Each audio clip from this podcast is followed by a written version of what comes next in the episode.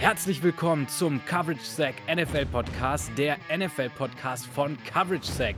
Auch die heutige Folge wird euch wie immer präsentiert von Coverage Sack. Dieses Mal geht es um Coaches und zwar um Coaches, von denen wir vielleicht nicht mehr allzu viel zu sehen bekommen werden. Mit mir zu den Coaching Hot Seats der Anton. Moin zusammen. Ich würde sagen, here we go.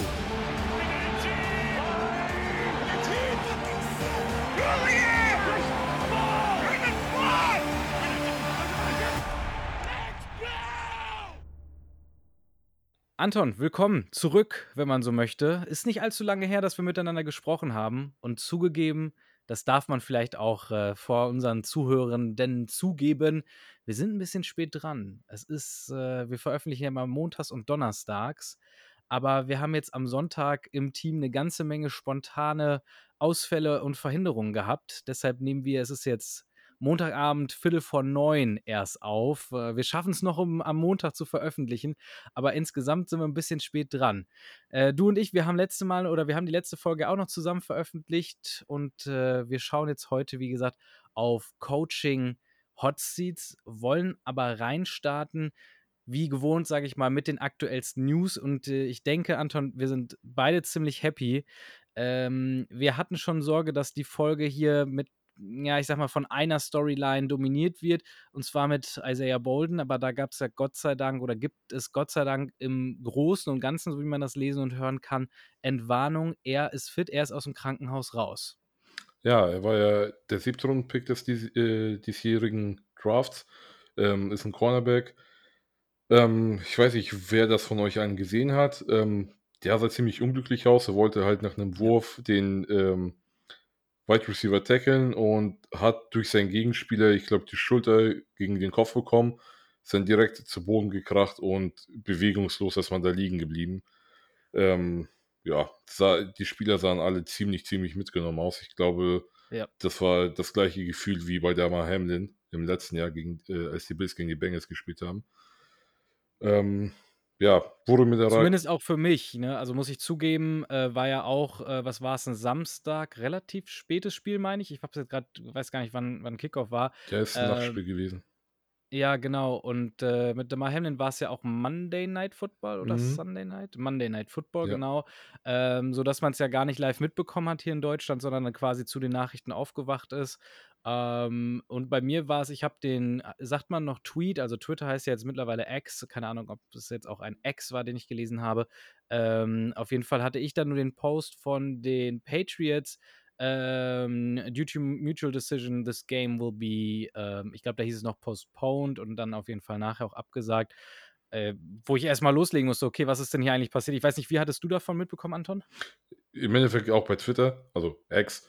Ähm, ja. Hab dann auch so einen Ausschnitt gesehen, halt, wie, wie das alles passiert ist und dann erst im ja. Nachhinein in der nächsten Nachricht quasi, dass das Spiel halt abgesagt wurde. Ähm, zum Glück auch ich sag mal, ein paar Scrolls weiter habe ich auch gelesen, dass es Entwarnung gab, da er auch seine Extremitäten gespürt hat. Und ich glaube, am selben Tag oder am nächsten Tag wurde er ja auch schon direkt entlassen, dass, sie, dass er zusammen mit seinem Team nach Foxborough fliegen konnte. Jetzt zumindest, also am, ich meine, am Tag danach, am Sonntagabend, mhm. ähm, ist er dann vielleicht auch nur verkündet worden, dass er raus ist, das weiß ich nicht, wobei das ja immer ziemlich schnell und ziemlich direkt geht. Ja, ja, ganz, ganz unglücklich. Zusammenprall ja sogar mit, einem Teamplayer, also mit einem Teamkollegen, äh, weil, weil er das Tackling eigentlich misst und naja, äh, wieder dieses ähm, Kopf voraus, irgendwo gegengelaufen, Nacken zusammengestaucht, Nerven, keine Ahnung, was auch immer. Ich bin kein Arzt. Ich, es sah ungut aus, äh, die Spieler auch mitgenommen, Spiel unterbrochen, Spiel abgebrochen. Äh, ja, hat mich gefreut, dass das Ganze dann diesmal so schnell ging. Vielleicht die Entscheidung natürlich leichter bei einem Preseason-Game, aber insgesamt, äh, ja, äh, erst erschreckend und dann Gott sei Dank Entwarnung, weshalb wir Gott sei Dank diesen äh, Podcast nicht, äh, ich sag mal, in, in, großer Runde oder mit, mit, äh, mit großen Hintergedanken oder ähnlichen starten müssen. Da bin ich ganz happy drüber. Deshalb lass uns, ähm, weil wir die Möglichkeit Gott sei Dank haben, auch direkt weitergehen zu den nächsten News. Nächste News, äh, Jadeveon Clowney äh, ja, gewechselt von Cleveland eben rüber nach, äh, nach Baltimore. Ich muss zugeben, ich hatte die New äh, was heißt die News? Ich hatte die Storyline aus der Saison ehrlich gesagt nicht, ähm, aufm Schirm. Ich habe das Zitat jetzt erst in der Vorbereitung wieder gefunden und zwar Clowney äh, Clowney's thoughts on Cleveland. They removed him from favorable matchups at various points throughout the season and put Myles Garrett on a better or lesser offensive lineman instead to showcase their star defensive end. Also er sagt ganz klar oder er hatte das Gefühl, er, Clowney, äh, musste die harten Matchups spielen, damit eben Myles Garrett da ähm, ja, besonders gut dasteht ähm, und besonders viele Stats halt abreißen kann. Und ähm, ja, gibt das letzten Endes als den Grund, denke ich, an, dafür, dass seine letzte Saison ja doch enttäuschend und vor allem statistisch gesehen auch echt ein absoluter Durchhänger war, seine ja wirklich schlechteste gesunde, gesunde Saison, die er in der NFL gespielt hat. Ja, also das, äh, da bin ich bei dir. Ich meine, wenn man das anguckt, der ist 2014 gedraftet worden von den Texans damals in der ersten Runde. Hatte die erste Saison gut, war jetzt nicht so doll. Ähm, und sein Breakout hatte er tatsächlich im letzten Jahr quasi, wo er bei Nick Houston war, also im fünften Jahr. Danach hat er halt Station Seattle, Tennessee, dann zu Cleveland für zwei Jahre gegangen. Im ersten Jahr war er auch oft verletzt. Ähm, hat auch nicht wirklich, hat aber zumindest gut, gute Zahlen aufs Feld gebracht. Der hat Ja. 53 äh, Pressures, also Total Pressures und 11 Sacks. Ähm, ja, letztes Jahr nicht so geil.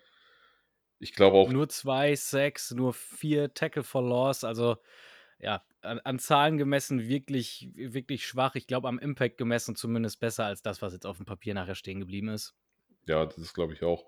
Und ähm, ich denke mal, bei den, bei den Ravens wird er auf jeden Fall auch mit für Druck sorgen und das ist auch gut für die Tiefe da. Also die haben jetzt mit ihm auch halt wirklich genug Leute, die halt Pressure machen können. Äh, ich würde es für die Ravens fast umgekehrt sehen. Ich glaube, ähm, die hatten zwar keine gute Tiefe, aber die hatten zumindest eine konstante Tiefe. Also Ja, die, die, die, die Ravens D-Line jetzt wirklich nicht irgendwie die Creme de la Creme. Da hatten die, die Ravens, die Baltimore Ravens auch schon mal ganz andere Zeiten. Aber äh, ich sehe ihn fast eher, zumindest wenn er auf Niveau von 2021 performt, äh, sehe ich ihn fast eher als Top-Talent, was, äh, was dann die Baltimore Ravens auf den, auf den Platz stellen können, als nur Depth. Ja, also wenn er natürlich das zeigen kann, was er, wie gesagt, vor einigen Jahren gezeigt hat oder was er allein schon vor zwei Jahren gezeigt hat, das würde ja mehr als ausreichend sein, dann ja. Aber ähm, ja, bei ihm bin ich immer ein bisschen skeptisch gewesen. Er hat eigentlich, war ein sehr talentierter oder ist auch immer noch eigentlich, na gut, jetzt von Talent zu reden, ist glaube ich schon ein bisschen vorbei. ähm, war auf jeden Fall immer ein sehr talentierter Edge Rusher, äh, Pass Rusher. Ähm, aber ja, werden wir sehen, was da kommt. Ich glaube, das ist eine gute Verpflichtung für ihn, für die. War auch jetzt nicht unheimlich teuer. Die haben äh, 2,5 Millionen ihm gegeben, auch to äh, total guaranteed. Kann man machen. Also nimmt man mit, hat man, ähm, wird mal sehen, was, man, Ja, was das bringt. Ne? Also war, ist meiner Meinung nach ein guter Fit für ihn. Ja, gehe ich mit. Und äh, dementsprechend können wir auch direkt weitermachen. Eine News, die in eine ganz andere Richtung geht. Miles Jack, über den wir ja noch in der Preview für die NFC East gesprochen haben, als jemanden, der eigentlich Lücken stopfen soll bei den, äh, bei den Eagles. Äh, ja, eine der wenigen Lücken, äh, die es eigentlich in der Defense gab, stopfen sollte auf Linebacker, hat sich nach nur zwei Wochen im Kader dann doch dazu entschieden, ins Retirement auszutreten und seine NFL-Karriere nach nur sieben Saisons zu beenden. Ja, es war ja auch immer so ein, so ein ja, ewiges Talent. Man hat sich viel versprochen mit ihm, was ja leider nicht wirklich auf Papier, sage ich mal, nachher, zumindest von den Zahlen her, ähm, nicht, nicht so da war. Er wurde auch in der zweiten Runde gezogen im Jahr 2016 von den Jaguars. Hat er auch ähm, zwei Saisons, also seine zweite und dritte Saison hat er komplett durchgespielt. Äh, ja, war, hat eigentlich war, war gut in der Coverage, ähm, hat auch gut getackelt. In der Defense letztes Jahr dann, oder vorletztes Jahr bei den Jaguars war ja ziem, ziemlich mies für seine Verhältnisse. Dann bei den äh, Steelers ein bisschen besser gewesen. Aber im Endeffekt ähm, war das eigentlich vom Talent, vom versprochenen Talent her nichts. Ähm, war halt so ein Durchschnitts-Linebacker, sag ich mal. Aber gut, er wollte ja immer hat er ja auch gesagt hat, äh, was wollte er, Elektriker oder Klempner werden? Ja, ja, eins von beiden, genau. Und diesem Traum kann er jetzt wohl höchstwahrscheinlich nachgehen. Vielleicht gründet er auch 'ne Firma mit dem Geld, was er verdient hat. Ich denke, dass er dafür mehr als genug Möglichkeiten hat, da was Erfolgreiches mit hochzuziehen. Keine Ahnung, wiefern ihn der äh, der der Name da auch mithelfen kann. Ja, äh, so 'n bisschen Hintergrund der Geschichte war wohl, dass er gestartet ist oder generell, äh, ja mit Cunningham zusammen eben kam, um, ja, den letzten freien Linebacker-Spot wirklich in der Starting-Elf dann eben mit zu füllen. Ist wohl auch im First Team ge gestartet jetzt in der in der 1. Woche im Training Camp, äh, dann aber doch ins 2. Team abgerutscht. Ja, und w wie man jetzt interpretieren könnte als Ke Konsequenz daraus dann eben sich dazu entschieden, ähm, die Karriere an den Nagel zu hängen. Ja, für mich vielleicht noch ein Aspekt, den ich überraschend fand. Also, die Eagles mit ich habe ehrlich gesagt noch gar nicht durchgezählt, aber wahrscheinlich eins der 3 oder 4 Teams mit den meiner Meinung nach besten Chancen auf 'n Super-Bowl-Sieg. Und nichtsdestotrotz er, wenn man das jetzt wenn ich das so richtig interpretier interpretiere, nicht bereit, ich sage mal, äh, den Blood, Sweat and Tears zu investieren, um dann vielleicht aus der 2. Reihe als Linebacker seinen Teil dazu beizutragen für so 'n potenziellen Super-Bowl-Sieg. Fand ich überraschend. Hätte ich gedacht, dass der Reiz, äh, für jemanden wie ihn, der jetzt noch nicht so unendlich alt ist, äh, groß genug wäre, ihn ihn da mitzuziehen, mitzureißen. Ja, man weiß natürlich nicht, was in im Kopf bei ihm drinnen steckt, wenn ich meine, es ist so wie im Fußball auch. Es gibt halt Leute, die sind nur hinter dem Geld her zum Beispiel, denen sind die Erfolge egal. Und wenn er sieht äh, ich weiß auch nicht, wie sein Vertrag im Endeffekt aufgebaut wäre, ob das auch von irgendwelchen Erfolgen oder von von irgendwelchen Statistiken bei ihm abhinge, ähm, dass er den quasi nicht hätte erfüllen können, dadurch, dass er jetzt in der 2. Reihe tanzt, hat er sich vielleicht auch einfach gesagt: „Gut, die Liebe ist gar nicht mehr da zu dem Sport, dann höre ich einfach auf und mache mein eigenes Ding.“ Das kannst du ja auch Ja. immer als Motivation haben. Ja. Frage natürlich jetzt dementsprechend, was für 'ne große Lücke, äh, das bei den Eagles hinterlässt. Äh, Fragezeichen erst mal dahinter. Ich glaube, drumherum ist noch noch mehr als äh, als genug Talent. Von daher, äh, so viel zu den News. Ich würde sagen, Anton, wir machen 'nen ganz kurzen Break und sehen uns auf der anderen Seite der imaginären Werbepause wieder, um dann über die, ja, äh, Coaches, die Head Coaches auf den Hot Seats zu sprechen. Bis gleich. Gotta get to the 43. Pocket collapsing, Ryan rolling, looking, just gonna throw it deep for Jones, double coverage. Oh, what a catch! Touchdown! Okay, kommen wir zum eigentlichen Inhalt der Folge, wenn man so möchte. Wir haben ja in unseren Preview-Folgen gerne noch mal nachhören, alle 8 Divisions mittlerweile aufgenommen, veröffentlicht und für euch noch, äh, ja, noch mal anzuhören bei Spotify, Apple, Google und Amazon Podcast. Ähm, haben wir ja viel über Spieler, Formation, Aufstellung, Tiefe, Top Talent, äh, schieß mich tot gesprochen und, äh, sind dabei natürlich auch immer mit auf die Coaches eingegangen, aber vor allem ja eher, ich sage mal, auf die Coaches, die einen Pluspunkt bringen, wenn man so möchte, also die die positiv zu erwähnenden Coaches. Und was bei der NFL immer gegeben ist, ist Veränderung und wer häufig, das kennt man sonst auch aus'm aus'm Fußball in der Bundesliga, wer als 1. gehen muss, wenn's nicht läuft, das sind die Trainer. Und, äh, dementsprechend ist heute die Idee, dass wir noch mal über genau diese Coaches, diese Head Coaches eben sprechen, also die, die auf den Hot Seats sitzen, auf denen ja, an deren Stuhl quasi schon geschraubt wird. Ähm, und Anton, bevor wir gleich mit denen anfangen, die wir, ja, als wahrscheinliche Fall Guys quasi sehen, hast du mal noch 'ne kleine Liste mitgebracht von, ich sage mal, potenziellen von Honorable Mentions, also von den Coaches, die auf den, äh, not hot, but at least warm Seats zumindest schon mal sitzen. Ja, genau. Ähm, zum einen hätten wir da Matt Eberflus, der Trainer von den Bears, ist jetzt in seinem 2. Jahr, hat jetzt letztes Jahr, ja, keine sehr gute Leistung gebracht, sage ich mal, hatten die eher den oder hätten den First Overall Pick gehabt, wenn sie nicht weggetradet hätten. Ähm, ja, letzten Endes ist er warm, weil er halt die schlechteste Defense nach, äh, DVOA gestellt hat und, ähm, ließ die viertmeisten Yards pro Spiel zu und so weiter. Und wenn er ich meine, dieses Jahr hat er viel dafür bekommen, auch wenn nicht jetzt die Elitequalität, aber ich glaube, das ist eigentlich wenn er jetzt nix draus macht, dann könnte es sein, dass er auch nach der Saison nicht mehr bei den Chicago Bears trainiert. Einzige Rückfrage, sind wir uns denn sicher, dass die Bears jetzt dieses Jahr schon angreifen wollen? Oder ist das nicht tatsächlich noch dieses eine letzte Jahr Aufladen, Feels, nachdem es letztes Jahr jetzt nicht ganz so rund lief, nochmal mit Schwung dann in 2024 quasi mitzunehmen und da dann anzugreifen? Ja, das kommt halt darauf an. Also, wie gesagt, wenn er natürlich durch die Ressourcen, die er bekommen hat, quasi genau das gleiche Ergebnis liefert wie letztes Jahr, ähm, dann glaube ich nicht, dass er noch ein Jahr getestet wird, weil die haben halt natürlich, wie gesagt, nicht die Elite-Spiele bekommen. Die haben aber trotzdem eigentlich sich auf den meisten Positionen verbessert, auch äh, mit äh, zum Beispiel Receivern wie DJ Moore. Mhm. Ähm, und wenn jetzt da nichts wirklich oder ke keine, ich sag jetzt mal zumindest Tendenz zu sehen ist, also wenn sie jetzt am Ende 5 oder 6, 6 und äh, 11 landen, dann 6 und 11, ja, richtig gerechnet. Das war echt einfacher, als man noch nicht 17 zählen musste, ne? Ja, genau. Ähm, dann sehe ich also, wie gesagt, wenn sie drunter landen, dann kann ich schon sehen, dass er natürlich weggeht, weil dann haben sie sich in meinen Augen nicht wirklich verbessert. Ja, einzige Frage, die du nicht beantworten musst, sondern gleich direkt zum nächsten springen kannst, ähm, ist, ob, wenn er gehen muss, auch das ganze Projekt Fields gescheitert ist. Das äh, können sich unsere Zuhörer schon mal, schon mal gedanklich äh, ja, für heute mit ins Bett nehmen. Genau. Ähm, wer auch in sein zweites Headcoach-Jahr bei einem oder bei demselben Team geht, ist Dennis Allen. Der ist ja nach dem Rückruf von Sean Payton nachgerückt. Ähm, ja, letztes Jahr hatten sie in der schwächsten Division, glaube ich, kann man so sagen, der Liga, Ja. alle eine Bilanz von 7 und 10 gehabt. So Ähm, wie viele andere Teams in der Division auch. richtig. Eigentlich wäre es geiler gewesen, wenn sogar alle vier das hätten, aber gut.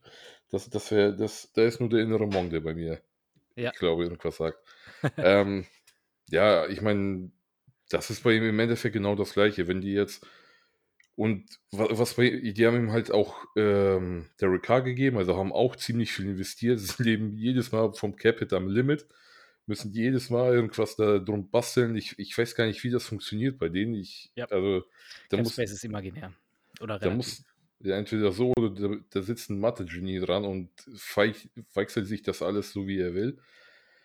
Ähm, ja, und ich glaube, wenn er dieses Jahr schwächer rausgeht als letztes Jahr in dieser schwachen Division, weil die meiner Meinung nach immer noch nicht wirklich stark ist, dann sehe ich nicht, dass er, also dann kann ich mir vorstellen zumindest, dass er geht. Ich meine, auch seine anderen Saisons, wo er Headcoach war, weiß nicht wirklich irgendwas Gutes zu ihm. Ja, ich habe äh, die Saints ja auch schon mehr oder weniger als Totgeburt erklärt in unserer Preview der NFC South. Ähm, weiß gar nicht, warum ich da nicht mehr drauf eingegangen ist, dass er dann dementsprechend eigentlich auch der, der Erste ist, der gehen muss. Ähm, du hast schon richtig gesagt, die Saints ja wirklich, ähm, was ist denn das deutsche Wort für notorious? Wieso fehlen mir aktuell immer so viele deutsche Wörter? Es ist schwierig. Also die sind ja wirklich äh, notorious auf dem Weg, irgendwie sich in die Playoffs zu kämpfen äh, und dafür bereit, auch eine ganze Menge Ressourcen einzusetzen. Dementsprechend glaube ich, dass da auch die Nerven oder die Geduld doch äh, kürzer ist als an manch anderer Stelle. Da ist das Thema Rebuild oder Restructure, das sind, glaube ich, Wörter, die du da auf dem Campus nicht laut aussprechen darfst. Ja, das sieht man in den letzten Jahren immer wieder, das stimmt. Ja. Äh, gut, haben wir noch einen, ähm, Josh McDaniels von den Las Vegas Raiders. Ähm, ja, ist ja auch gekommen. Ich glaube, Mark Davis wollte mit ihm den Patriot Way in, in Vegas quasi machen. So- wie es bei den Broncos schon damals funktioniert hat unter ihm. Ja, genau so.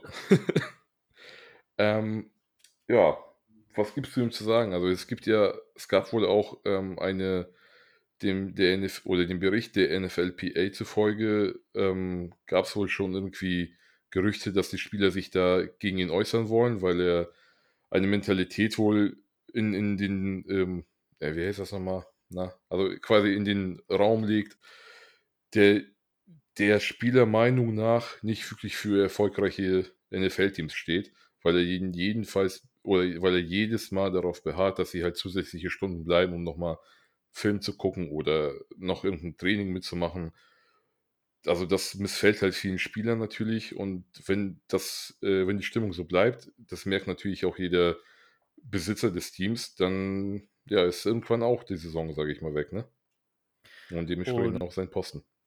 ja, also wenn er das Team nicht hinter sich vereinen kann, ähm, sind schon bessere Coaches, glaube ich, dran gescheitert. Plus, er hat seinen äh, persönlichen Heilsbringer in Form von Jimmy G äh, an seiner Seite. Äh, blöd gesagt, er hat eigentlich keine Ausreden. Ne? Der, der Kader äh, leicht unter Liga-Durchschnitt, aber das willst du wahrscheinlich in der Organisation so auch nicht durch, äh, durch äh, oder zugeben. Würdest dir also immer einreden, dass es ein leicht überdurchschnittlich guter Kader ist. Äh, hat seinen Quarterback der Vergangenheit, den er immer hoch gelobt hat, an seiner Seite. Äh, ja, dementsprechend schon äh, ein ziemlich angezählter Kandidat wo ich so drüber nachdenke, den hätten wir vielleicht äh, mit in die, in die echte Liste hier mit, mit reinziehen sollen. Den, den spüre ich gerade doch sehr wackeln, den Stuhl. Okay, so viel nichtsdestotrotz in der Schnellfassung zu den Honorable Mentions ähm, von Anton auf der, auf der Head Coaching Position. Und äh, die nächsten, die wir mitgebracht haben, wie viele haben wir eigentlich mitgebracht? Ein, fünf. Zwei, fünf Stück. Ja, ich würde mhm. mal sagen vier und eine Wildcard. So hätte ich es jetzt beschrieben. Das passt, glaube ich, ja. Ja, sehr gut. Ähm, die gehen wir jetzt ja schon auch mal so nach, äh, nach Wahrscheinlichkeitsrechnung durch, wenn ihr so wollt. Mit dem, bei dem wir es dann doch am wahrscheinlichsten halten. Äh, aus welchen Gründen auch immer, da gehen wir gleich gerne natürlich noch mit drauf ein. Ähm, und dann, wie gesagt, eine Wildcard am Ende, wo wir schon sagen, da gibt es Gründe dafür, dass das sehr, sehr überraschend stattfinden könnte. Aber das wäre jetzt schon Stretch. Dementsprechend, Anton, fangen wir mit welchem Head Coach der Saison 2023 an, von dem wir am ehesten damit rechnen, dass er seinen Platz verlieren wird? Ich glaube, da ich, sind wir nicht die Einzigen, äh, dass wir denken, dass Ron Rivera die letzte Saison in seiner äh, in der NFL bei den Washington Commanders spielt. Beziehungsweise trainiert, ja. ja. Ähm, und ich würde ehrlich sagen, es fühlt sich ein bisschen an wie aus den komplett falschen Gründen. Lass uns noch mal kurz so ein bisschen drauf gucken, wer ist Ron Rivera? Also ist jemand, äh, den haben wahrscheinlich alle irgendwie schon mal gesehen, weil er in einem Super Bowl stand. Ähm, 2011 als Head Coach quasi gleichzeitig mit Cam Newton bei den Carolina Panthers eben gestartet und ich sag mal, seine Karriere, seine Ups und Downs sind auch mit Cam Newton eben ja äh, genauso, genauso abgelaufen, wenn man so möchte. Sein Ende oder sein Down ist genau im selben Jahr gewesen wie mit wie Newtons aus in Carolina durch seine Schulterverletzung dann oder die Nachwehen seiner Schulterverletzung, sein Bad Play nach der Schulterverletzung ja, wurde da in Week 13 tatsächlich rausgeworfen, was für ihn, also für die Medien und ihn äh, so überraschend kam, dass er selbst da äh, zumindest Midseason eben nicht mit gerechnet hatte. Also nach neun Jahren dann das Aus bei den Panthers und ist jetzt seit drei Jahren bei den Washington Commanders. Ich weiß gar nicht, ob sie damals auch schon Commanders hießen, als sie anfingen oder ob es noch das letzte Jahr äh, irgendwas anderes ich war. Ich glaube, der, der drei Namen durch. Redskins Football Team und jetzt Commanders, ne? Hat er sie alle mitgenommen? Ja, glaub, stimmt. Ja. Das, du, du, könntest sehr gut recht haben. Ähm, warum, was ich ehrlich gesagt nicht auf dem Schirm hatte zum Thema Person Ron Rivera, äh, Number 44, All-Time Coaching Career Wins. Das ist schon das ist schon eine Hausnummer, ne? Also ich meine, er macht das schon den einen oder anderen Tag, aber auch dafür musst du halt gut genug oder konstant genug sein, um, um so weit kommen zu dürfen. Äh, ich weiß nicht, hast du, äh, Anton, dir äh, auch ein bisschen angeguckt, wie die letzten Jahre oder wie die Washington-Jahre jetzt mit ihm aussahen? Ja, also ich glaube, er ist ähm, quasi genau das Gegenteil, zumindest in den letzten Jahren von, oh, jetzt fällt mir der Trainer von den Steelers nicht ein. Tomlin, Mike Tomlin. Ja. Jetzt habe ich ihn. Weil der ist ja also er hatte immer ja Winning Season seit 15 Jahren oder so, oder seit, mhm. seit längerem sogar. Und in den letzten Jahren immer genau knapp drüber und der ist genau knapp drunter im Endeffekt. äh, also der hatte jetzt in den letzten fünf Jahren keine einzige Winning Season. Auch mit den Panthers, die letzte war, war halt auch eine Losing Season. Äh, und hat eine Bilanz jetzt von 51, also seitdem er, nee, seit 2015, seitdem er kein Playoff-Spiel mehr gewonnen hat, mhm. hat er eine Bilanz von 51, 58 und 1. Also, wie man sieht, halt wie gesagt, genau kurz drunter. Ja. Ähm, ja, Bei den Commanders das, 22, 27 und 1, wenn ich das jetzt gerade richtig gesehen habe. Also. Achso, bei, den bei den Commanders ja. Aber ich meinte ja. jetzt generell halt seit 2015. Genau, genau, genau. Das war nur die Ergänzung zu den Washington Years ah, von meiner sorry. Ähm, ja, gut. Und ich meine, was mich halt für ihn dadurch so auf den Hot Seat bringt, ist im Endeffekt, er ist halt, wie gesagt, er hatte keine Winning Season, ja, war einmal mit den Commanders oder wo schon Football Team war es, glaube ich, damals noch äh, in den Playoffs. Aber mhm. auch in, also im Endeffekt die gleiche Konstellation wie letztes Jahr NFC yeah, South. Genau, genau. 7 und 9 Record mit Alex Smith, Dwayne Haskin und Kyle Allen als, als Quarterback-Trio. Ja, das war kein schöne also, kein schönes Spiel auf jeden Fall. Ich kann mich noch daran erinnern. Das war nicht so cool, das anzugucken, also, die die die Playoffs. Ähm, ja, und letzten Endes ist es ja auch so, was jedes Mal halt ein oder ein Argument ist, ist, wenn die das Management sich halt ändert, ne? Die haben ja jetzt neue Besitzer, die keinerlei also, zumindest wüsste ich nicht, dass sie irgend 'ne Verbindung zu ihm hätten. Und ich glaube nicht, dass sie, wenn er jetzt noch mal 'ne Losing Season hat oder ich sage mal zumindest so ähnlich wie letztes Jahr, dass sie 'n Grund hätten, ihn immer noch zu behalten. Ja. Äh, Shoutout an an, äh, Bill Simmons. Äh, er spricht immer vom, äh, New Owner Syndrome. Äh, da rollen die Köpfe dann immer etwas schneller, weil man natürlich als neuer Eigner, ähm, ja, der ganzen Organisation seinen eigenen Stempel aufsetzen möchte. Und, äh, das ist einer, ich sage mal, dieser grade schon erwähnten falschen Gründe, warum ich, ähm, in Anführungsstrichen guter Dinge bin, dass Ron Rivera, äh, eben keinen Job mehr am Ende der Saison haben wird. Das andere Thema ist, äh, ja, ich sage mal, Personal, wenn man so möchte, also Spieler. Äh, wir haben's in der Preview auch besprochen. Thema Sam Howell ist, äh, quote unquote their guy, ähm, wurde aus dem in Anführungsstrichen Nichts eben als Starting Quarterback jetzt also, auch früh vor allem benannt. Ähm, ich denke, dass da natürlich auch sein Name mit dran steht dann an der ganzen Entscheidung. Äh, das heißt, wenn Howell nicht zündet, bin ich sicher, dass er dafür natürlich auch in die Verantwortung genommen wird. Und, ähm, ja, so wie ich's schon gesagt habe, ich habe bisher jetzt noch nichts gesehen, ähm, was was mir das Gefühl gibt, dass man sein Schicksal an Sam Howell unbedingt verknüpfen wollen würde. Ich weiß nicht, wie siehst du das ganze Thema Talent von den Commanders? Also, letzten Endes einfach, was denkst du, mit welchem Rekord gehen sie raus, so nach dem Motto, ähm, glaubst du, dass da dass darüber Riveras, ähm, Kopf gerettet werden könnte oder das Gegenteil? Ja, wir hatten das ja schon, wie du schon angesprochen hast, in der letzten Folge auch besprochen. Ähm, er hatte ja oder ich habe ja getippt, dass die zwischen 6 und 7 Siegen hätten, habe mich für Mhm. 7 entschieden.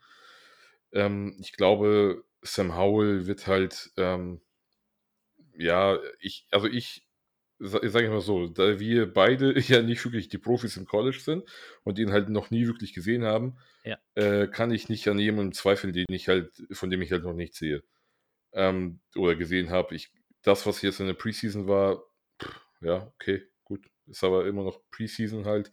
Kann man leider nicht so viel Wert drauf geben. Vor allem mit 'nem neuen OC kann da vielleicht 'n bisschen mehr gehen, als man denkt oder halt auch nicht. Ihn hat man auch noch nie quasi ohne, äh, hier Andy Reid Andy. Reid, ich schlage mir grad m flach auf die Stirn. Äh, Ron Rivera ist ja der offensichtlichste Kollege. Eric Bieniemy w ist ja quasi schon der der Head Coach Candidate. Wobei Richtig. f äh, ja Also, doch, ich das glaube, er ist schon unterm neuen Management, äh, geholt worden. Nicht, dass er auch quasi noch nicht, äh also, no noch unter das New Owner Syndrome fällt. Aber ich glaube, er müsste schon vom neuen Management geholt worden sein, wenn ich mich richtig erinnere.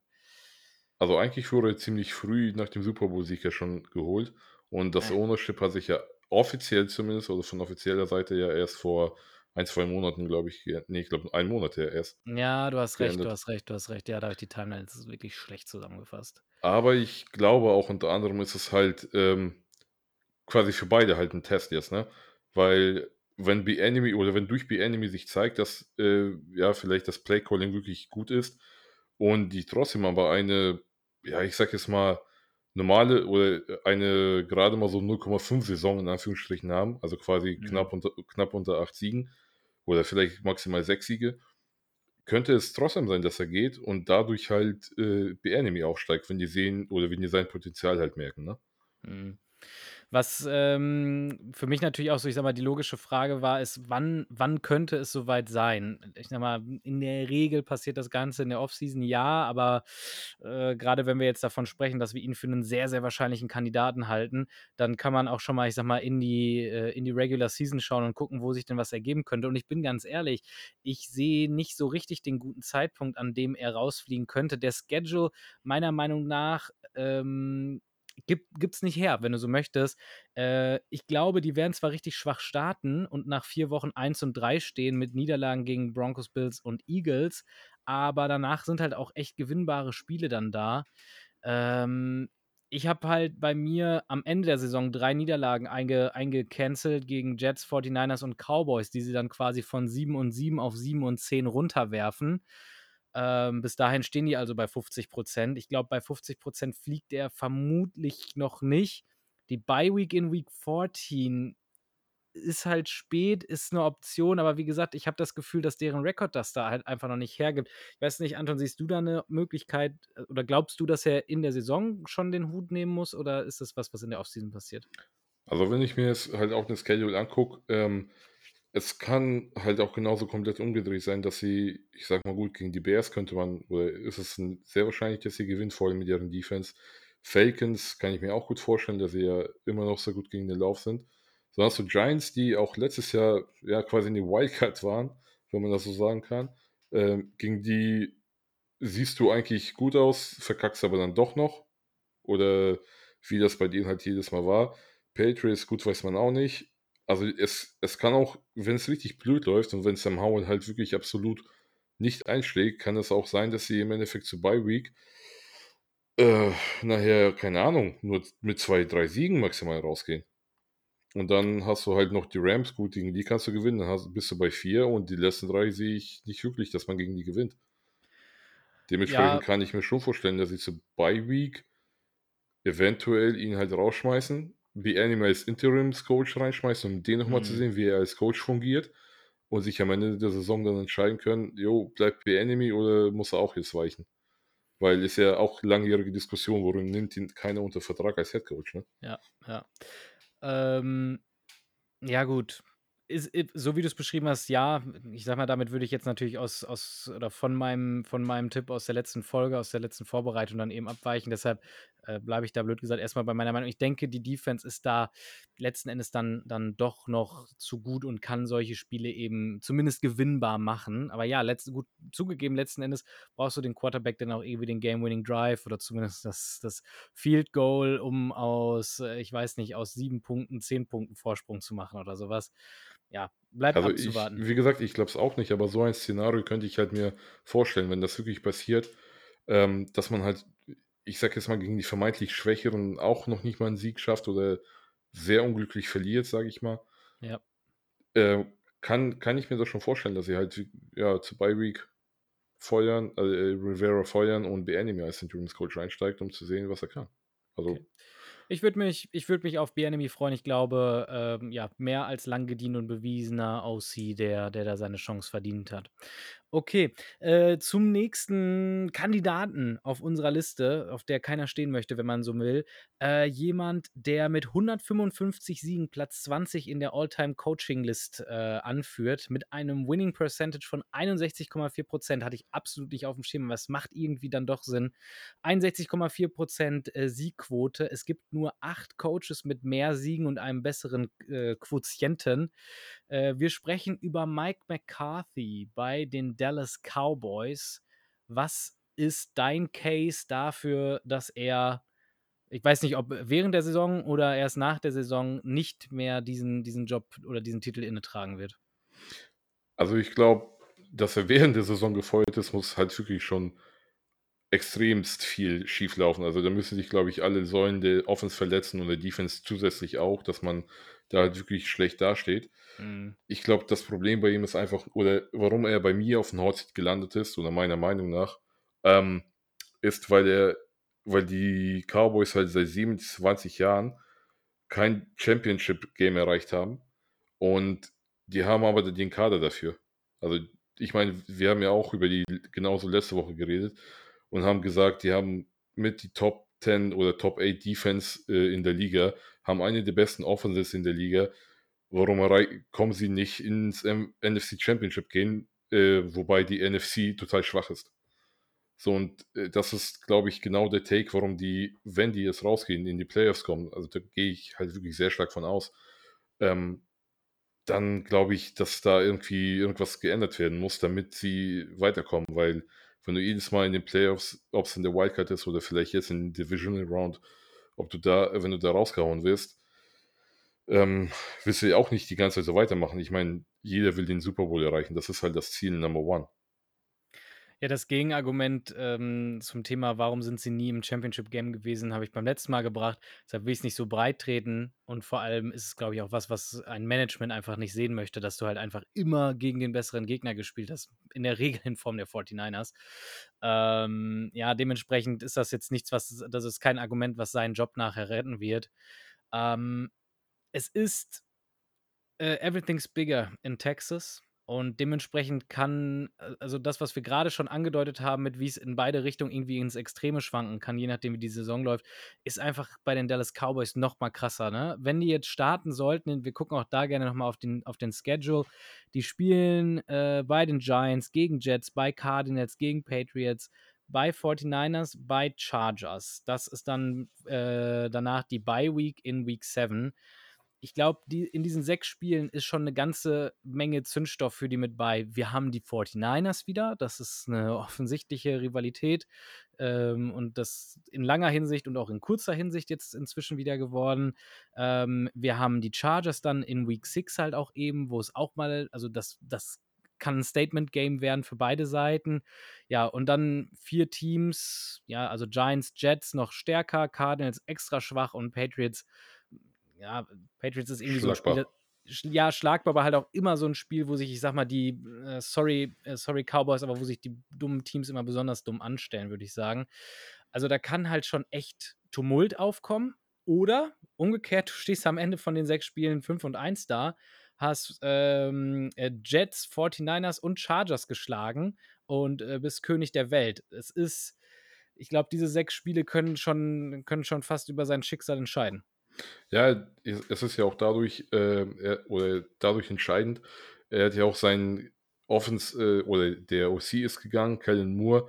Ja. Jetzt muss er sich quasi beweisen. Gegangen worden, ne? Das darf man nicht vergessen. Gegangen worden, ja. auch wenn es mutual war, aber äh, ich glaube, das kommt man zwischen den Zeilen schon ganz gut rauslesen, dass da seine Zeit halt äh, von McCarthys Seite auch zu Ende gegangen ist. Ja, und das ist im Endeffekt jetzt der Zeitpunkt für McCarthy, um sich zu beweisen, hey, ich kann es besser als mein OC, ich bin da, weil ich da, also weil ich hier hingehöre und weil ich halt das Team nach vorne bringe. Mhm. Und im Endeffekt, wie du schon gesagt hast, wenn die jetzt die ersten sechs Spiele natürlich fünf, die 5 und 1 stehen, und zwar nicht durch irgendwelche dummen Fehler ähm, und die Defense von denen hat das alles, sage ich mal, geklärt. Mhm. Dann kann ich schon sehen, dass der Hotseat von ihm direkt abkühlt. Also das glaube ich schon. Und dann kann es auch sein, wenn die jetzt sehen, okay, gut, alles klar, selbst wenn er nachher in die Playoffs, sage ich mal, ausscheidet und das aber ja, letzten Endes sage ich jetzt mal nicht seine Schuld ist. Ähm, was natürlich schwer nachzuvollziehen ist, wenn man das, wenn man das, wenn man so eine Defense hat. Ähm, dann könnte ich schon sehen, dass er natürlich bleibt, aber ich bin immer noch der Meinung, wenn er quasi genauso das gleiche abliefert wie letzte Saison, dann müsste da sich irgendwas verändern. Ja. Also er hat seine eigene Bürde, das muss man ganz klar sagen, größer gemacht, dadurch, dass er Cal Moore eben äh, ja, in Richtung Charters geschickt hat. Ähm, jetzt liegt es an ihm, ne? Das, das kann man ganz klar so festhalten. Und das war auch wirklich eine Frage, die ich mir im, in der Vorbereitung nochmal gestellt habe, als ich auf diese Winning Percentage und so weiter gestoßen bin. Unfassbares Glück, wenn man das jetzt mal so ganz pauschal sagen darf, von Favre zu Rogers zu Prescott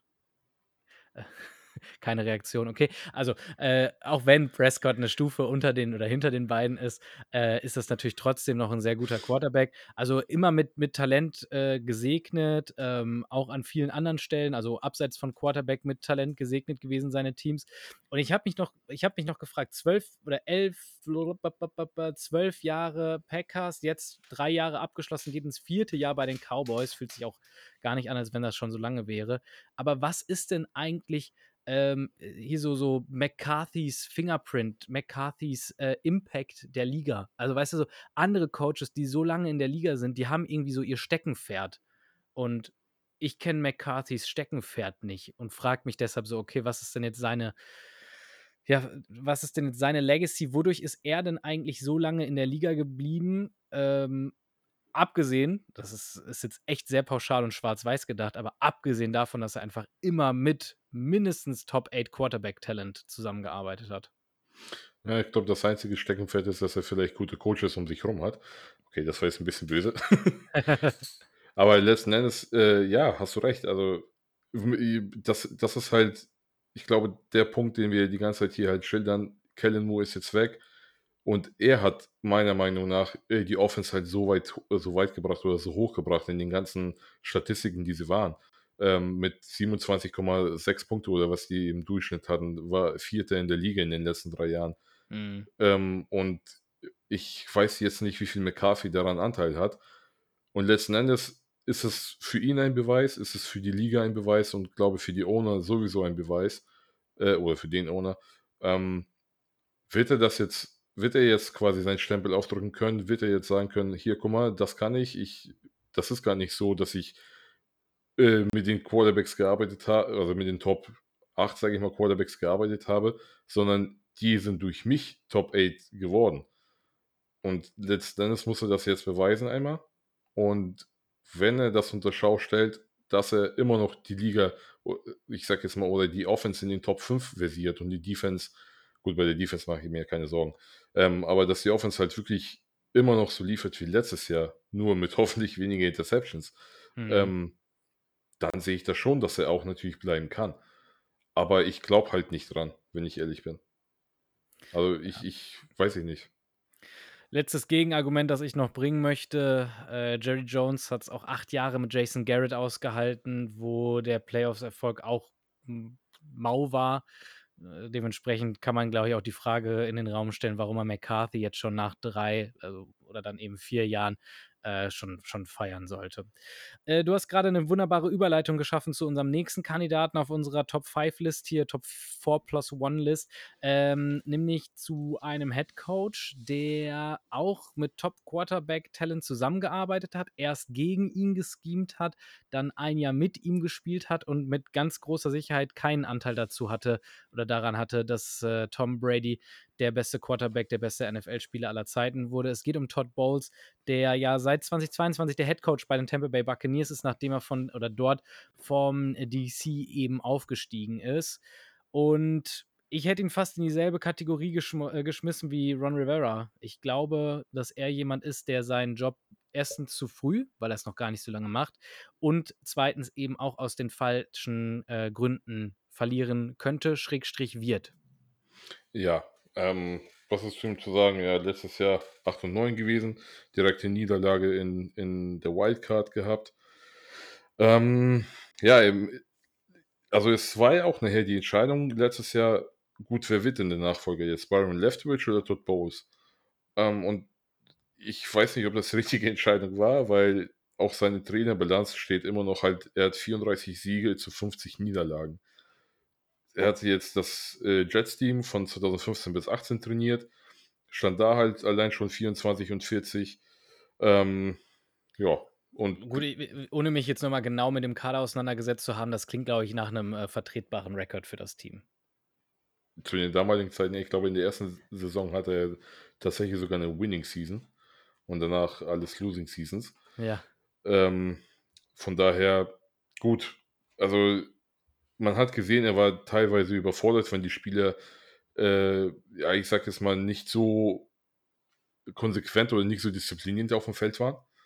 Dann habe ich nicht gesehen, dass er da irgendwie wirklich seine, seinen, ähm, seinen Impact hatte, dass er die, die wieder runtergebracht hat und dass er die, ja, im Endeffekt halt, ich, ich sag jetzt mal das Beispiel, als äh, Tom Brady die O-Line da angeschrien hat. So, ich glaube, das, das, das hat jeder mal gesehen, diesen Clip. Ähm, da ist es ja auch so, das ist Tom Bradys Show gewesen im Endeffekt. Ich weiß nicht, wie viel Todd Bowles da mit drin hatte. Das fühlte sich so an, als ob er da ist, um da zu sein. Also, damit du einfach nur einen Posten hinstellst, jetzt hast du ihn und ähm, keine Ahnung. Also, mich, für mich fühlte sich nicht an, als würde er dort äh, wirklich eine Zukunft haben, vor allem jetzt, wenn du bedenkst, was für eine Quarterback-Option der hat. Kyle Trask oder Baker Mayfield. Das wird, glaube ich, mit den beiden nichts. Ja, äh, zum Thema Brady Show, also ich denke, dass er den Posten bekommen hat, ist auch zu einem großen Teil auch äh, Tom Bradys Entscheidung gewesen, nachdem er da, ja, so würde ich zwischen den Zeilen interpretieren, auch ehrlich gesagt für Platz gesorgt hat auf der Head-Coaching-Position. Ähm, ich weiß nicht, ob du ihm, also vielleicht offensiv gesprochen, wirst du ihm glauben oder kannst du ihm vielleicht gerecht damit werden, dass ja, zumindest verhältnismäßig viel über Tom Brady eben lief. Ich glaube aber als äh, DC oder als Defensive Orientated Head Coach ist er an und für sich schon jemand, Ähm, keine Ahnung, wer sind jetzt so die aktuellsten, so 'n so 'n Robert Saleh oder so was. Also, das das is das ist jemand, ich glaube nicht, dass er sich dahinter verstecken muss. Er muss sich dahinter anstellen, aber nicht dahinter groß verstecken. Ähm, dementsprechend glaube ich schon, dass er seinen äh, dass er dass er seinen Posten verdient hat und da auch auch ich sage mal, 'n Anrecht drauf hat. Aber nichtsdestotrotz, ich denke, mit dem Kader, äh, die Defense, ja also, ich sehe die Defense ja doch deutlich besser als viele andere. Ähm, dementsprechend gebe ich da über über die Hälfte noch mal Hoffnung. Aber Thema Offense, also, abgesehen von von den Wide Receivern ja wirklich einfach mindestens unterdurchschnittlich besetzte Offense auf allen anderen Positionen und Quarterback-Position hast du grade schon angesprochen. Dementsprechend wird das 'ne 'ne 'ne toughe, toughe Season und ja, ich ich könnte mir fast vorstellen, ähm, dass man dann halt auch bei den Buccaneers eben in Richtung Rebuild gehen muss und dann halt auch er derjenige ist, der da ähm, der da gehen gelassen wird. Ähm, wobei ich mir bei ihm sehr sicher bin, dass er sehr, sehr schnell dann auch 'n DC-Job irgendwie wiederfindet, wenn er ihn haben möchte. Ja, also, DC glaube ich schon, dass er dass er den bekommt. Das also, da bin ich auch ziemlich zuversichtlich. Ähm, aber ob er noch mal 'n Head-Coaching-Posten bekommt, in den nächsten Jahren zumindest, bezweifle ich sehr. Also, der hat ja gut, klar, er hat bei den Jets trainiert 3 Jahre, war da nicht so erfolgreich. Mhm. Wobei man ja auch sagen muss, äh, Robert Saleh sie wird man diese Saison sehen, was was da halt kommt. Ansonsten reden wir, glaube ich, nächstes Jahr über ihn, wenn wenn das jetzt, äh, mit ihm in die Hose geht, aber gut, das ist 'n anderer Punkt jetzt. Mhm. Hm. So, und ich glaube einfach, dass die dass dieser Posten generell halt in Tampa Bay sehr, sehr schwierig ist natürlich und mit Todd Bowles, ähm, ich weiß nicht, ob ob die ob das Management an ihm wirklich oder ob der, ähm, Owner an ihm halt so hängt.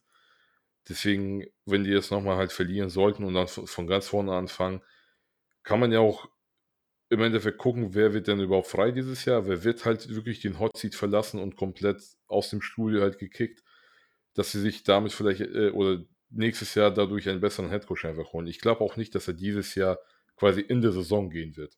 Ich glaube, die warten schon das Jahr ab. Ja, ich ich sehe also, ich sehe jetzt bei den Buccaneers ehrlich gesagt nicht den ähm, die Notwendigkeit, das jetzt Mid-Season zu machen. Äh, ich möchte mir einreden, so viel Verständnis hat die Franchise auch für den aktuellen Zustand. Ich sehe auch nicht den den Stretch in im Schedule, wo es passieren könnte. Dafür ist der Schedule auch, ja, ich sage mal, zu zu ausgeglichen, zu durchschnittlich. Wir haben sie beide, glaube ich, mit 7 und 10, wenn ich mich richtig erinnere, Ne, äh, ich hatte die ein mit 5 und 12, Ah, aber du du doch 'n gutes Stückchen schlechter, okay, ja. Aber nichtsdestotrotz, äh, denke ich, wenn dann wenn der nach der Saison. Okay, ähm, der letzte Nicht-Wildcard-Kandidat, wenn man so möchte, auf unserer Liste, ein Kollege haben wir schon irgend 'ne logische Brücke zu ihm geschlagen? Mhm. Äh, wenn in Texas alles bigger ist, dann sind in Los Angeles die bri die Lights immer brighter, äh, oder the brightest. Dementsprechend sprechen wir über Brandon Staley. Ähm, auch er jemand genauso, äh, wie McCarthy, der seinen Fall Guy in der letzten Saison quasi schon aufgebraucht hat. Da ist schon jemand äh, hat sich schon ins Messer gestürzt, ist über den Jordan gegangen. Ähm, ja, dementsprechend also, ich spreche von OC Joe Lombardi, äh, der gehen gelassen wurde, ähm, eben im Tausch für nicht im Tausch, sondern mit Ersatz dann eben Kellen Moore von von den von den Cowboys. Ich glaube er wird, äh, die Saison auf jeden Fall überleben. Also, im Sinne von, er wird das Ende der Saison erleben, so rum. Aber, äh, wenn bei den Chargers kein Play of Success einsetzt, äh, sprich Wildcard und Round Out und da das ist jetzt kein äh, da müssen muss keine 27:0-Führung für hergeschenkt wurden werden, äh, dann dann war's das mit ihm. Oder bist du da anderer Meinung? Ja, also, im Endeffekt ist es schon, wie du es angesprochen hast, die äh, genau die gleiche Geschichte wie Mc wie mit McCarthy, nur dass die Chargers halt weniger, glaube ich, Fan 'ne 'ne kleinere Fanbase haben als die Cowboys und dementsprechend vielleicht, ja, nicht unbedingt von ihrem Team so niederschmetternd, äh, das Play oder das, äh, äh, AFC Championship Game erwarten. Oder erwarten schon vielleicht, aber nicht traurig sind, wenn's nicht passiert, weil, wie du ja gerne sagst, äh, Chargers gonna be Charger. Das hat Mhm. sich ja so eingespielt. Ähm, ja, le letzten Endes hast du halt Kellen Moore auch schon angesprochen. Das ist, glaube ich, derjenige, der jetzt, ähm, Brandon Staley unterstützen muss und auch höchstwahrscheinlich wird, dass er halt jetzt mal endlich was aus Herbert und der Offense komplett rausholt, damit die auch mal tief werfen, damit die auch mal ganz andere Spielzüge da haben und nicht immer dieses 08/15, sage ich mal, durchgehen. oder beziehungsweise ähm, immer an der Knees äh, als die erstbeste Option quasi nehmen. Ähm, und warum haben wir ihn quasi ganz unten von den vier Leuten? Äh, aber, er, aber warum ist er trotzdem dabei? Der ist halt sehr jung natürlich, dementsprechend sind seine Entscheidungen, oder er hat halt noch, noch einen sehr großen Lernprozess vor sich. Ähm, man sieht es auch bei anderen Coaches, bis du länger in der, in der Arbeit drin ist, ist es meistens so, dass du halt eine bessere Erfahrung hast und auch mit einem schwächeren Team gegen ein vermeintlich stärkeres gewinnen kannst, was halt nicht gut gecoacht ist. Ja, und vor allem, du hast halt auch einfach so ein bisschen, äh, Credit Points gesammelt, ne? Dass man dir die ein oder andere Niederlage vielleicht dann auch mal äh, da macht man mal ein Auge zu, so nach dem Motto. Ja, da das ist halt genau das, was ich sehe. Ähm Ich habe ehrlich gesagt einen anderen Punkt, warum er, äh, weit unten bei mir auf der Liste steht, äh, hat, äh, einen Namen, zwei Daumen, äh, ah, Justin Herbert. Also, ich bin eigentlich guter Dinge, dass das funktionieren wird bei den Chargers. Ich weiß, ich habe in der Preview sie noch schon noch so ein bisschen, ähm, ja, auch klein geredet und war ein bisschen skeptisch und so weiter, aber irgendwie umso umso weiter wir uns von der Preview entfernen, umso mehr bin ich der Meinung, dass es gut wird dieses Jahr. Ich ich glaube, in Justin Herbert we trust. Ja, also das das ist halt auch mein ja, nicht nur meine Hoffnung, ähm, oder mein Bedenken oder meine ja, wie soll ich sagen? Mein Optimismus liegt darin, dass halt Kellen Moore, der, wie ich schon gesagt habe, reinkommt, Justin Herbert halt auf, nächstes, auf das nächste Level hebt, beziehungsweise seine Vorteile auch endlich mal ausspielt. Ähm, und wir dadurch halt, oder die Chargers dadurch in die Playoffs kommen, wir ihn halt auch tatsächlich eventuell im Championship mindestens sehen, was ich für ihn halt wirklich statt hoffe. Und ich meine, dann reden wir über Brandon Staley, fängt eine Legacy an, ne?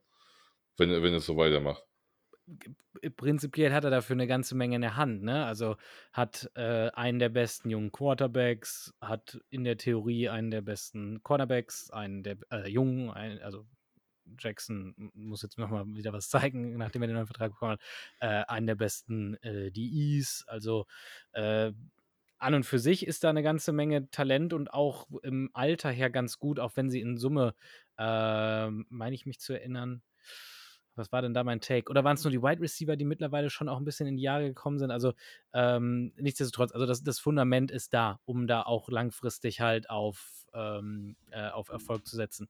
Ein Aspekt, der bei ihm meiner Meinung nach nicht, nicht untergehen darf, ist dieses ganze Thema Sean McVay äh, Coaching Tree, dem er ja auch entspringt. War ähm, nur 2020, also nur ein Jahr der DC der Rams, danach dann auch direkt in Richtung Chargers Head Coaching Job abgezogen worden. Also um ihn, ähm, das darf man immer nicht vergessen, gab es damals schon eine ganze Menge Hype, war wie gesagt so als der nächste Sprössling, der nächste Zögling eben äh, ausgerufen. Das Ganze hat sich ja dann aber auch, ich sag mal, relativ schnell wieder gelegt. Ähm, die Saison 2021 war ja schon auch enttäuschend, so in, in, in Summe dann durch seine Fehlentscheidungen auch wenn es irgendwie so ein bisschen äh, Larifari-Fehlentscheidung war, in Week 18 gegen die Raiders, äh, wo er das Timeout äh, nimmt, dann, wodurch dann die Raiders sagen, okay, gut, dann, dann scoren wir halt doch, statt durch ein Unentschieden beide in die Playoffs zu bringen, dann scoren wir halt doch und äh, schicken die, die Chargers nach Hause. Ähm, von daher, ich sag mal, dadurch hat er sich selbst schon medial unter Feuer gebracht, war ja auch mit seinen Fourth-Down-Entscheidungen sehr, sehr aggressiv, dadurch auch nochmal unter Feuer gebracht. Also, das heißt, hatte dann jetzt Medien nicht hinter sich, hatte die Fans nicht hinter sich. Die stehen natürlich hinter Herbie.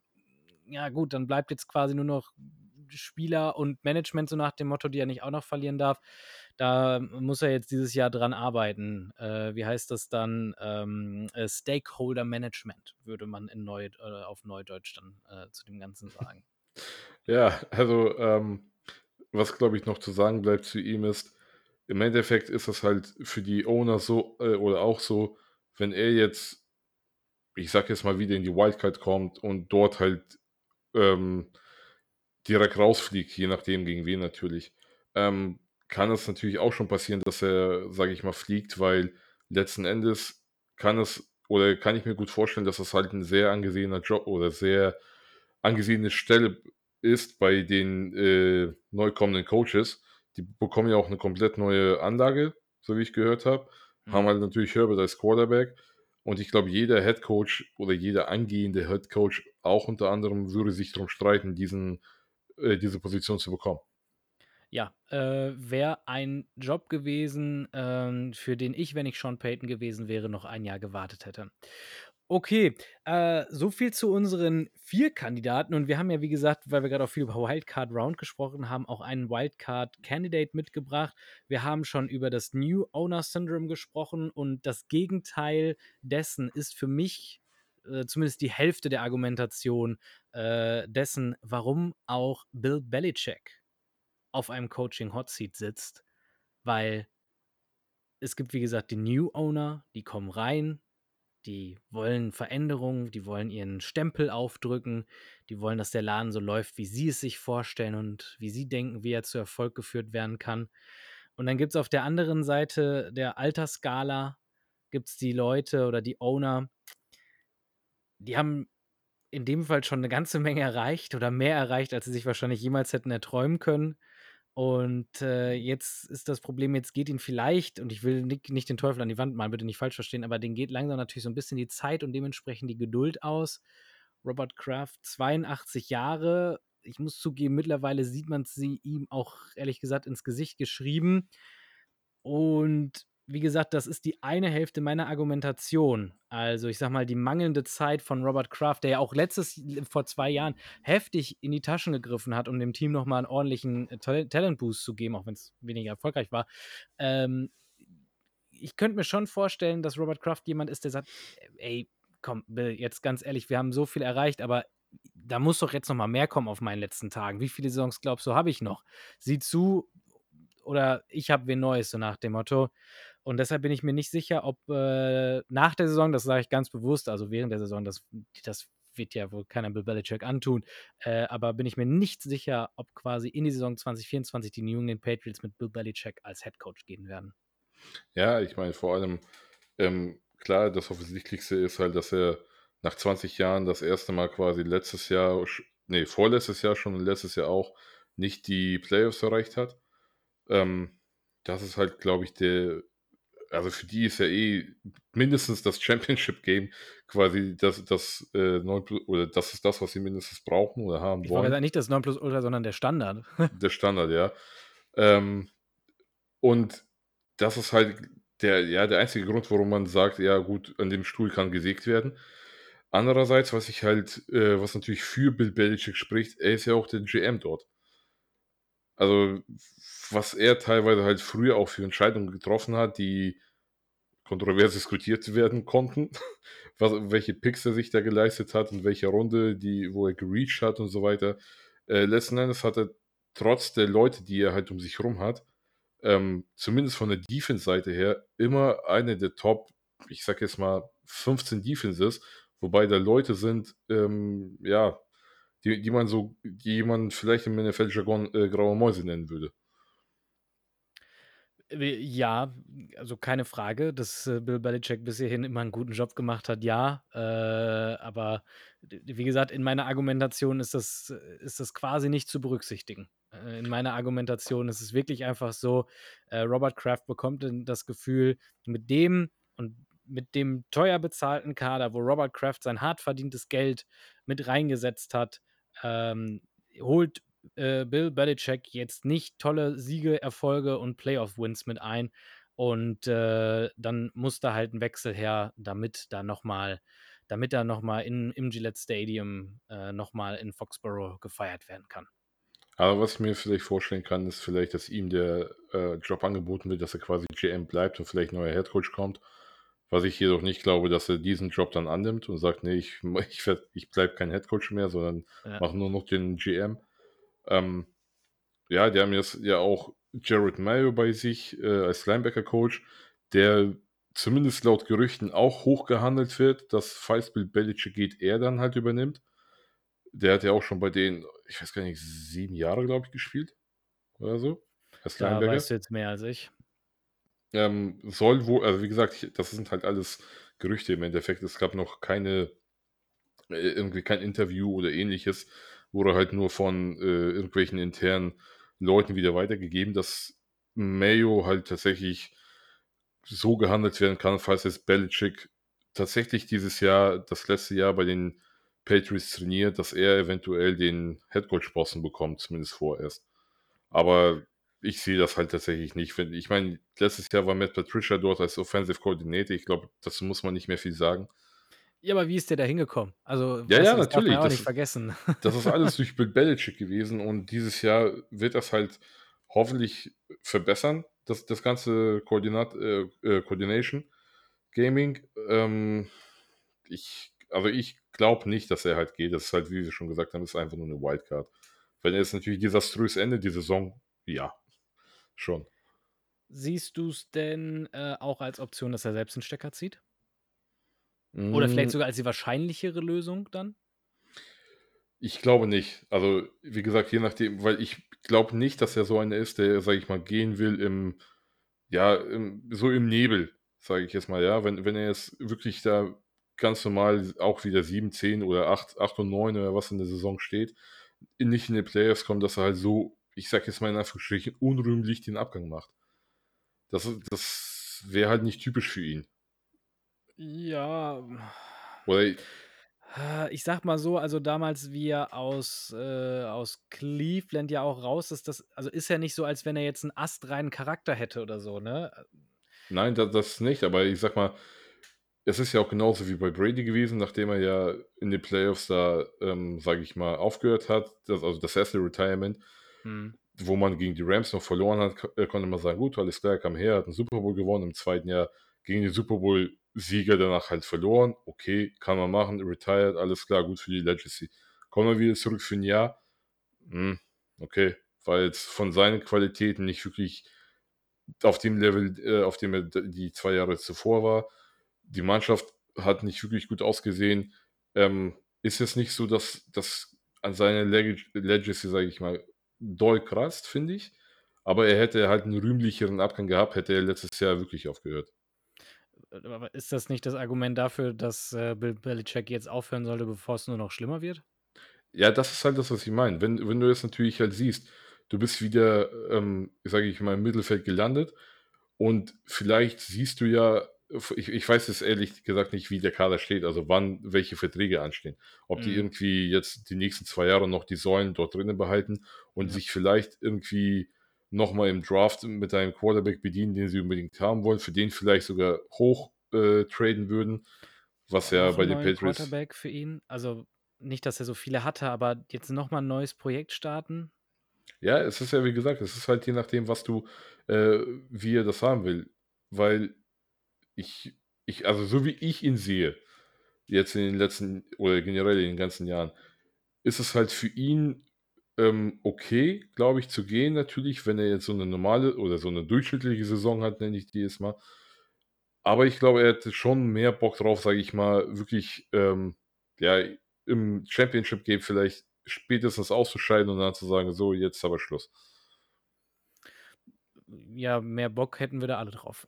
Ja, aber auch, also ja, wie gesagt, wenn wenn nicht die Saison desaströs jetzt enden sollte, Ja. ähm, kann ich mir schon vorstellen, dass er noch 'n paar Jahre vielleicht Zeit bekommt oder noch mal 1 Jahr zumindest und dann schauen wir weiter. Ja.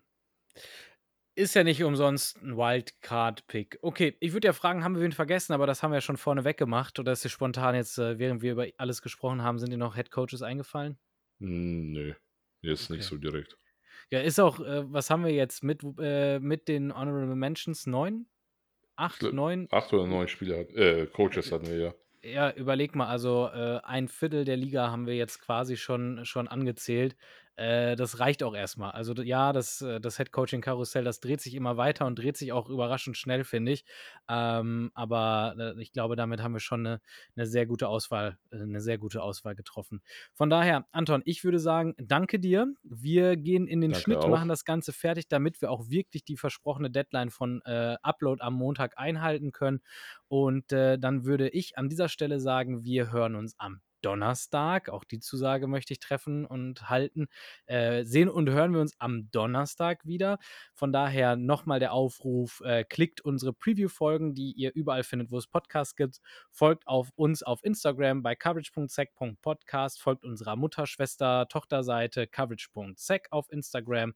Den Jungs von Instant Numbers natürlich auch, unserem Fantasy-Podcast.